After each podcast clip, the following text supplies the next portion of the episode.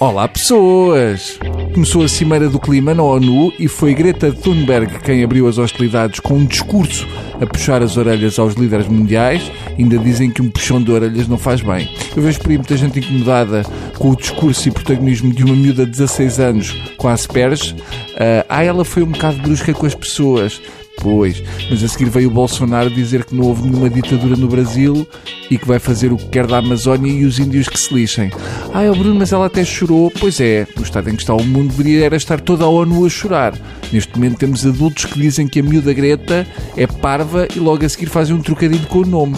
Ao menos a miúda faltou à escola por uma boa razão. Qual é que será a desculpa deles? Esta hora tem as filhas a fazer aquela dança parva com os braços e a faltar às aulas para ver vídeos do Ant e criticam a Greta. Ai, a Greta tem dificuldades em expressar-se. Ela fala melhor inglês que o Guterres, portanto, também não é difícil.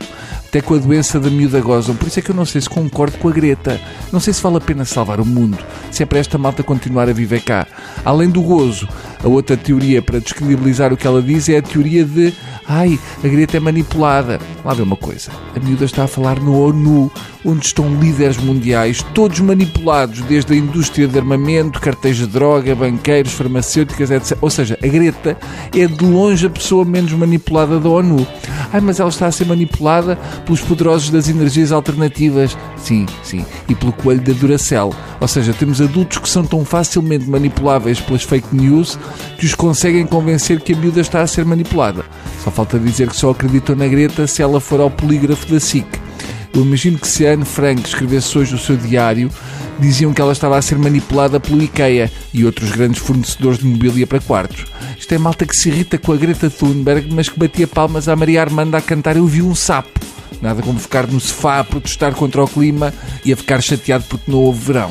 E depois aos direitolas e apoiantes do Trump que dizem que a Greta devia estar na escola. Mas se fosse na escola que eles defendem, estava a aprender que o homem vive com os dinossauros e a Terra é plana. Uh, pronto.